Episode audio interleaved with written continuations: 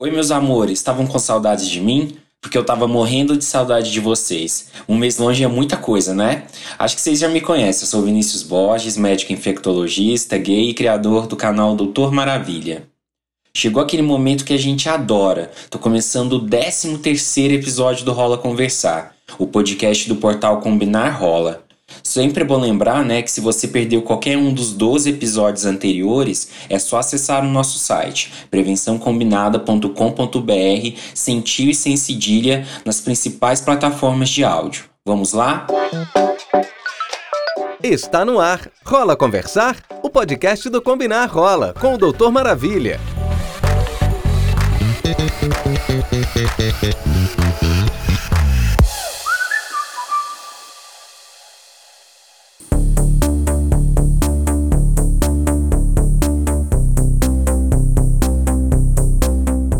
Olha, sobre o tema de hoje, faz um tempo que eu tô querendo trazer esse assunto para vocês. Inclusive, eu já abordei algumas vezes nas minhas redes sociais, principalmente porque eu acredito que pouco se fala do assunto, apesar de ser uma prática comum. A verdade é que o sexo químico é uma prática que acontece bastante, tanto no meio hétero quanto entre os gays. Tem gente que só consegue transar ou às vezes intensificam o prazer sob efeito de alguma substância. E alguém pode perguntar qual é o problema disso? O que pode acontecer né, com a questão de você praticar sexo ou utilizar uma substância, como fumar um, baseado na hora do sexo? Eu já vou adiantar que realmente pode haver algum problema. Esse é um dos principais fatores, o sexo sob efeito de substâncias, para gerar uma certa vulnerabilidade para ISTs e para o HIV, por exemplo. Mas isso não quer dizer que a gente é, é um discurso conservador e coxinha, não. Essa é uma pauta complexa e a gente não pode ficar só no pode e não pode. Por isso que o tema de hoje vai ser: Tá rolando sexo químico? Ei, Psyu, rola conversar? Então, o que é de fato sexo químico, né? Primeiro é bom a gente esclarecer e definir que não é bem a, tipo aquela taça de vinho que você tomou jantando com um boy, não, tá? O sexo químico é uma prática sexual que ela já é descrita há um certo tempo, né? Que vem da expressão em inglês chemsex, que é químicos, sex de sexo, que é o sexo sob efeito de substâncias entorpecentes.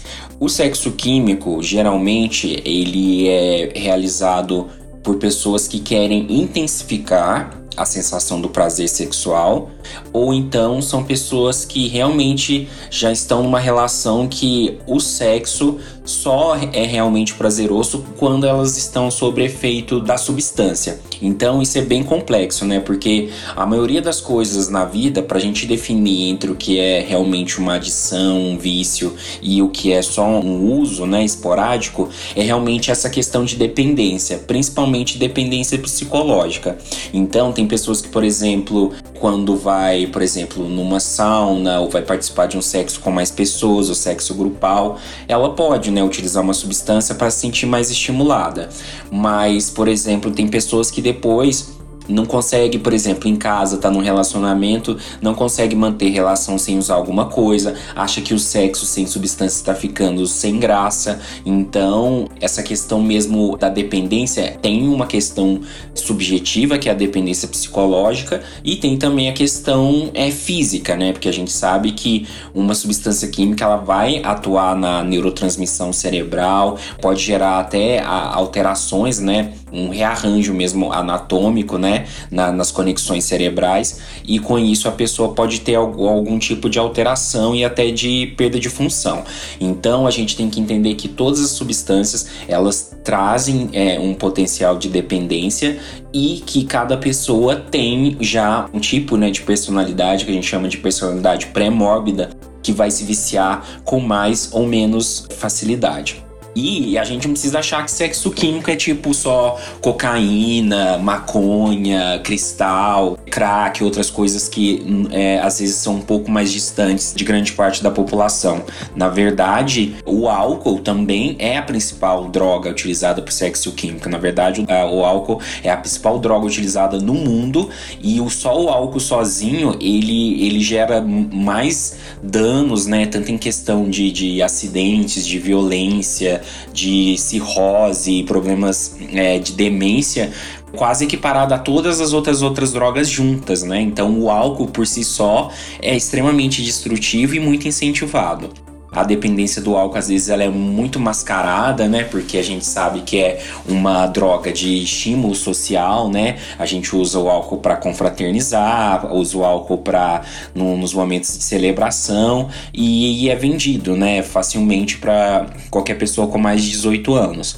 Então a gente tem que entender que o álcool, além de ter essa questão do estímulo social, quando você bebe, você fica, você diminui, né, um pouco os seus limiares de, de atenção, de dor, então você fica mais vulnerável, né? Inclusive transar com uma pessoa bêbada, né, né, principalmente mulheres, pessoas que não têm como se defender, constitui um crime, né? Porque a pessoa tá vulnerável.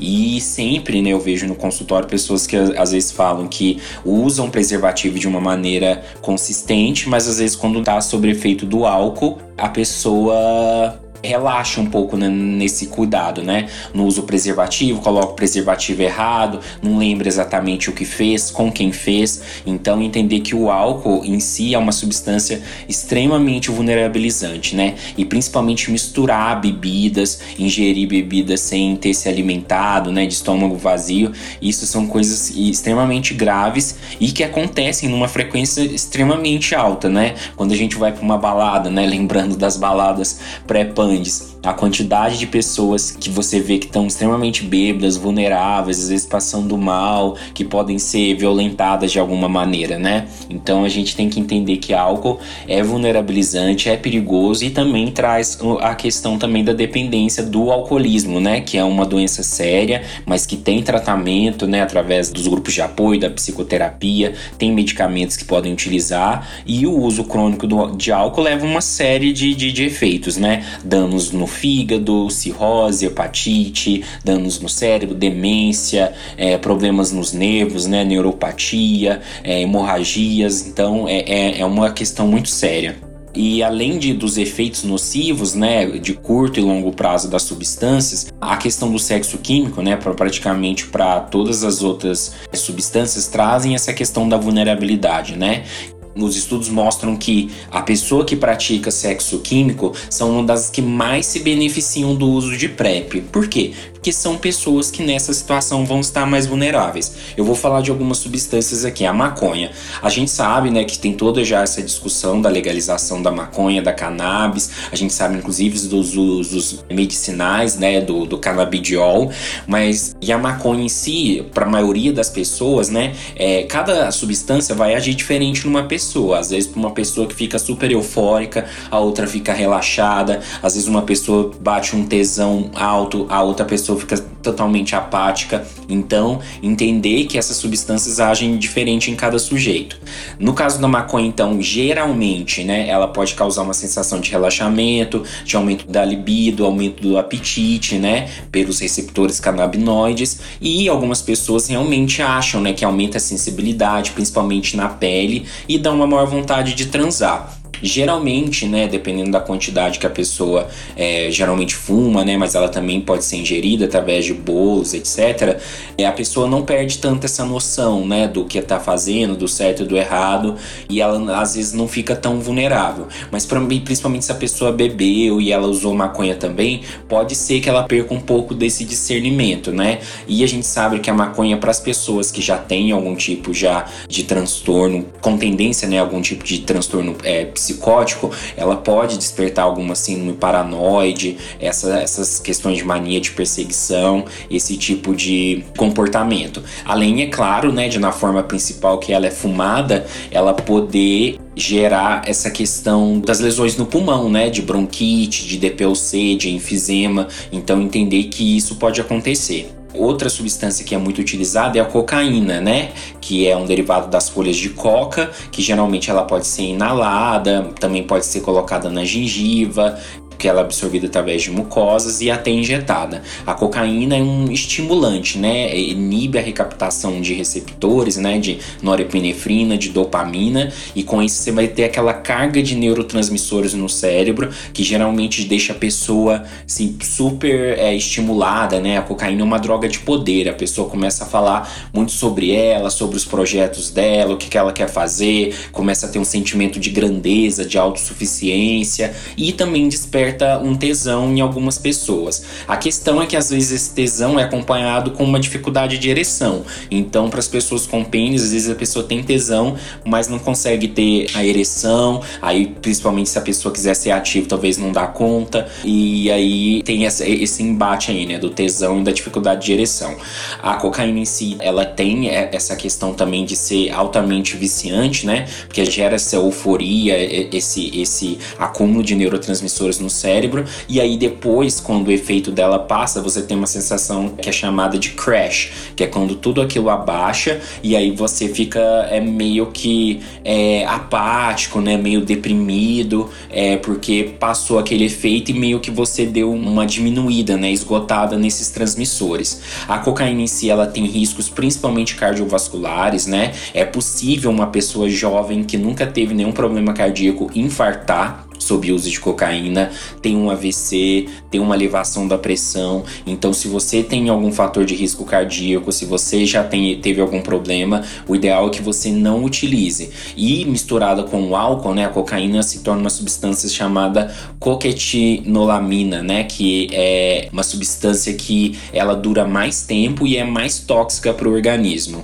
Lembrar também que o uso né, da cocaína, esse limite né, entre o uso e a drogadição, né, é, às vezes é um limite muito tênue, né? Às vezes pode ser que a pessoa não use durante a semana, mas passe o final de semana inteiro inalando, né? E isso vai prejudicar no trabalho na segunda-feira, ou então a pessoa começa a gastar demais para manter esse vício. Então, sempre entender essas particularidades. E realmente a cocaína também, às vezes, por essa questão de aflorar né, a, a sexualidade, pode gerar um grau de vulnerabilidade.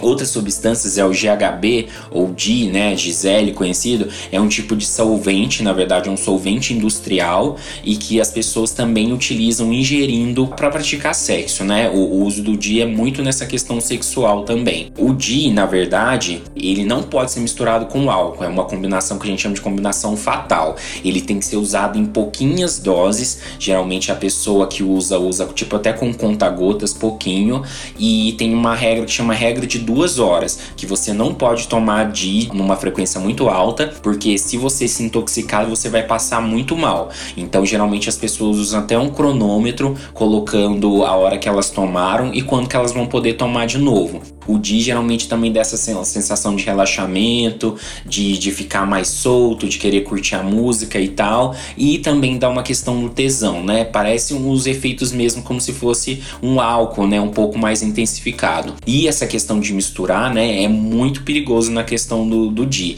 Então, sempre a gente fala que nessa questão de substâncias, o ideal é, se você for utilizar, utilizar uma só e não misturar. Outra substância importante é os poppers, né? Que eu acho que do sexo químico é uma das mais conhecidas, que é, por exemplo, na, em países europeus ela é legalizada, né? Que é um tipo também de substância, né? Que é usada para produzir, por exemplo, odores de ambiente, né?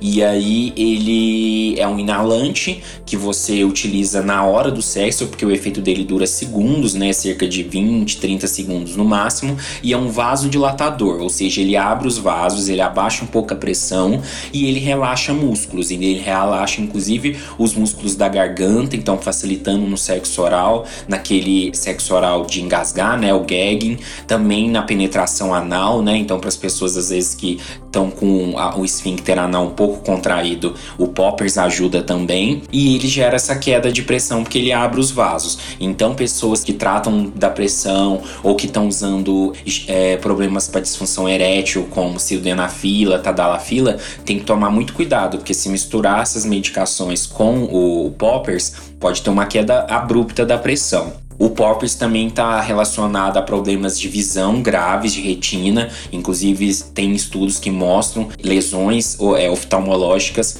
decorrentes de, de poppers Tem questão também de poder provocar arritmias fatais, principalmente pessoas que já têm predisposição. E tem essa questão, né, de às vezes na hora você usar, tipo, você inalar demais, você poder desmaiar, ter uma síncope e ficar vulnerável, né? Então, se você usa, por exemplo, numa sauna, num banheiro, em algum lugar, numa festa, e se você não tem ninguém para cuidar de você, você pode acabar ficando vulnerável. E tem estudos que mostram que o uso de poppers no sexo anal também aumenta a chance de transmissão do HIV, justamente por essa questão de vasodilatação, né, de aumento da possibilidade de sangramento. Outra substância que é extremamente é, importante falar é a chegada do cristal, que, são, que é a metanfetamina, né? Que é uma substância que já é uma velha conhecida norte-americana, né, estadunidense, e que tem um potencial de adição muito alto. A metanfetamina, né, do grupo das anfetaminas, como, como o próprio nome diz, e ela gera um estado também de entorpecimento, de euforia e um prazer sexual extremamente alto. E, e ela pode ser usada geralmente através de cachimbos, né, fumadas, cachimbos de vidro, pode ser também colocada em mucosa e injetada, que é o chamado slam. Esse slam ele dá um rush, né, que é um, um ápice de prazer muito alto mas que é muito arriscado, porque a dependência psicológica é muito alta. Então, do mesmo jeito que a gente já viu falar muito da heroína antigamente, de outras substâncias que podem viciar, o cristal também tem um potencial de dependência muito alto. Talvez não seja equiparado à questão da heroína, mas da maneira que ele vai, vai sendo utilizado né, nessas situações de sexo, ele realmente pode começar a, a pessoa que está utilizando realmente pode perder facilmente esse limite entre o uso esporádico e a adição. E o que está acontecendo é que ainda está sendo uma epidemia muito silenciosa, porque é uma droga cara, né, de, de acesso não tão fácil, ainda está acontecendo em determinados grupos, né, mas o dano, né, do uso do cristal a gente já está começando a sentir no consultório. Então, é entender que mesmo que haja né, possibilidade desse prazer, né, se essas substâncias não causassem prazer, ninguém usaria, né, não precisa de hipocrisia aqui, mas existe esse potencial de dependência, né, porque a gente sabe que, inclusive, né, essa questão mesmo de neurotransmissores cerebrais, de sistema de recompensa, né, é tudo isso a gente ainda está explorando e realmente, né, as pessoas já trazem alguns marcadores, algumas características que vão torná-las mais ou menos vulneráveis a cada substância. A questão do SLAM, né, de injetar drogas, uma coisa importante é o risco de transmissão tanto do HIV quanto de hepatites, né, principalmente porque realmente essa, essa transmissão por agulha, por seringas, é um dos riscos mais altos que existe. Então, entender que, às vezes, uma aplicação de, de um slam, se a pessoa já está muito inebriada e compartilha, ela pode transmitir até mais de uma infecção de uma vez todos esses riscos, né, de contaminação no sexo químico, a gente fala muito em política de redução de danos, né? Porque não realmente, eu acho que a gente tem, não é esse controle sobre corpos, sobre comportamento, sobre vida sexual. A gente tem que trazer informação e tem que ter profissionais preparados para ouvir as pessoas e através de dados científicos poder acolhê-las da melhor forma. Então a política de redução de danos é justamente isso, né? Que vai tentar enxergar cada indivíduo, né, inserido na sociedade sociedade, ver qual que é essa relação dele com a substância, por que, que ele utiliza, que frequência ele utiliza, como ele utiliza, e mais do que querer que ele pare de utilizar, que pare de ter, correr qualquer risco, de diminuir esses riscos, né? Então, por exemplo, na questão das drogas injetáveis, de fornecer agulha, equipamentos descartáveis, de estimular é, a hidratação, a alimentação, no caso do consumo do álcool, não compartilhar canudos para inalação no caso da cocaína cocaína, que pode transmitir inclusive hepatite C, é a questão de não misturar substâncias, a questão de sempre ter alguém junto que possa cuidar da pessoa, né? Quando, por exemplo, está acontecendo uma festa, pelo menos uma pessoa que não utilize nada, porque se alguém passar mal, tiver uma overdose, saber a quem recorrer, ter um número de emergência para ligar, a questão mesmo de evitar, né, gastar com o consumo de substância mais do que você tem condição de pagar. Então é todo esse trabalho de ver que que a, que a substância está na vida da pessoa, mas não deixar que ela ocupe todo esse espaço e que ela faça a pessoa correr riscos que são evitáveis, né? Realmente tudo é um contrato de risco, né? Viver, inclusive, né? E não seria diferente com as substâncias. E principalmente porque num país como o nosso, em que essas drogas, nada disso é legalizado, a gente não tem nenhum controle de qualidade, né? Então, às vezes a pessoa tá vai utilizar uma substância e tem muitas coisas misturadas, né? Então, acaba às vezes é o contrário. A pessoa acha que tá naquela concentração baixa e tá numa concentração mais alta. Então, realmente não tem nem mínimo de equilíbrio e de controle dessas substâncias. E isso, né, favorece muito acidentes, intoxicações, overdoses, misturas desnecessárias que são extremamente graves. E quando a gente utiliza essas substâncias, né, a gente perde aquela responsabilidade que eu falo, que é do autogerenciamento de risco, né? Porque a maior parcela do, do cuidado de prevenção é nossa. E quando a gente está sob efeito de, de uma substância, acaba que a gente não tem esse caminho. Aí como que a gente tem que se cuidar? Reduzindo danos, né? Evitando é, compartilhar materiais, evitando misturar, tentando usar o mínimo possível de cada substância, não ficar utilizando várias vezes, né? Entender qual que é o tempo de duração de cada efeito, entender que à medida que a gente vai utilizando as substâncias, esses efeitos vão, vão diminuindo, né? E aí a gente vai precisar de doses cada vez maiores e as estratégias de prevenção, né? Preservativo, gel lubrificante, como disse, é a PrEP. Os estudos mostram que as pessoas que praticam sexo químico são uma das que mais se beneficiam de PrEP, né? Porque realmente durante a vida sexual delas, é, essa questão né, da linha de cuidado pode ficar muito prejudicada. Então a gente sabe que a PrEP chega a uma proteção de até 99% para HIV. Então, se a pessoa está tomando uma frequência ideal, ela vai ter uma concentração boa no sangue, e aí, quando no final de semana, na noite, é, no dia que ela transar, mesmo se ela esquecer uma, duas doses no máximo, ela vai ter uma proteção residual e vai estar tá protegida do HIV, né? Pelo menos do HIV, mas já é uma grande coisa. E quando a pessoa tá vendo que realmente o uso de drogas se tornou um problema, tá dependente e, e esse limite, né, é, é, uma linha muito tênue, né, que a gente fica muito nesse discurso de funcionalidade, né, ah, mas tá conseguindo trabalhar, tá conseguindo se relacionar, mas será que é só isso, né? Será que a pessoa tá entendendo que o sexo dela sempre vai precisar de substância, que todo final de semana ela vai ficar entregue a isso e segunda-feira como se nada tivesse acontecido? Será que esse binômio aí, né, segunda, sexta uma coisa, final de semana outra, isso não está causando nenhum sofrimento para a pessoa, acho que a gente tem que tentar entender tudo isso. A questão da dependência química, né, é uma coisa muito séria. Infelizmente, a gente ainda vive num país que, embora a gente tenha ótimos profissionais, referências no assunto, a gente sabe que as instituições governamentais ainda não tratam, às vezes, esse assunto com a seriedade que precisa, e às vezes até a própria sociedade, né, que acha que é questão de fraqueza, que é questão até mesmo de caráter, né, que acha que a pessoa que utiliza droga, ela não tem interesse nenhum na vida e nos outros, só quer sentir prazer a qualquer custo. Assim, não é, né? Entender que as substâncias entram na vida das pessoas por algum motivo, às vezes mesmo por curiosidade, e que realmente as pessoas já trazem, né, incluindo geneticamente algum grau de vulnerabilidade para se tornarem dependentes ou não, e que às vezes também, né, a substância pode ser uma questão de fuga, de prazer, de intensificação do prazer, de passatempo e tudo. Não tem como generalizar nessas questões de uso de psicotrópicos, né? Entender que às vezes uma substância que para uma pessoa é um relaxamento, para outra pode ser tipo assim, a fuga, né? O único momento que tem é, de sossego numa vida cheio de, de acontecimentos ruins, né? Às vezes a pessoa tá vivenciando perdas, tá vivenciando luto e ela encontra na substância isso, né? Então tentar julgar o menos possível e acolher.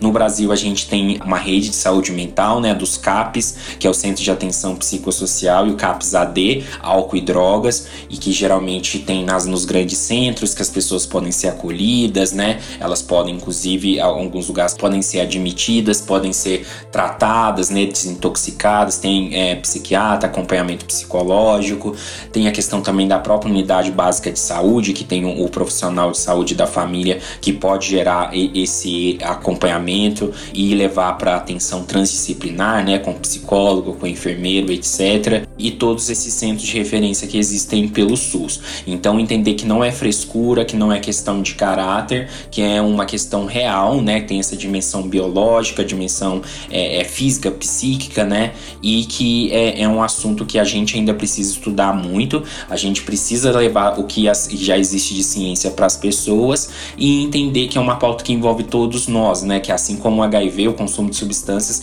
não é um assunto distante, né? Com certeza eu acho que todo mundo que está ouvindo aqui sabe que é um assunto muito próximo, ou você mesmo que está me escutando já tenha usado ou utilize, ou alguém muito próximo, alguém da família. Então, tentar, né, levar esse debate de uma maneira séria, né? Inclusive os países que mais conseguem avançar nesses, nessas questões são os que trazem o debate, que falam sobre legalização, sobre redução de danos e que principalmente enxergam um indivíduo, né? Não enxerguem um, um usuário de drogas, enxerguem uma pessoa. Bom, gente, eu sei que esse tema é bem sensível, porque não envolve só sexualidade, né? Tem todas essas questões psicológicas, subjetivas e também sociais, né? Esses recortes de cor, de condição social, de gênero, mas é por isso que o assunto precisa ser discutido, né? A gente precisa falar sobre essas questões para conscientizar o máximo de gente possível e mostrar que existe caminho, né? E que existem escolhas e que existem profissionais que podem né, auxiliar nessas escolhas e também